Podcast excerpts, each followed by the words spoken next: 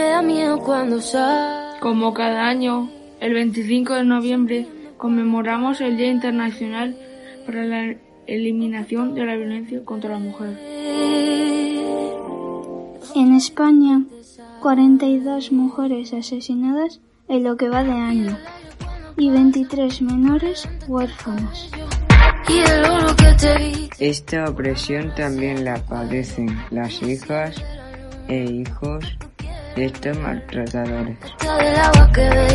La violencia machista es cosa de hombres, porque son hombres quienes la ejercen de forma mayoritaria.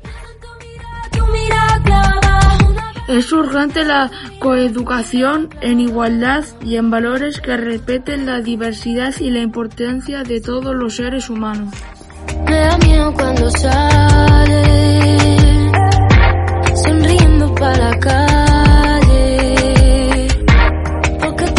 entender. Rosadito que te sale.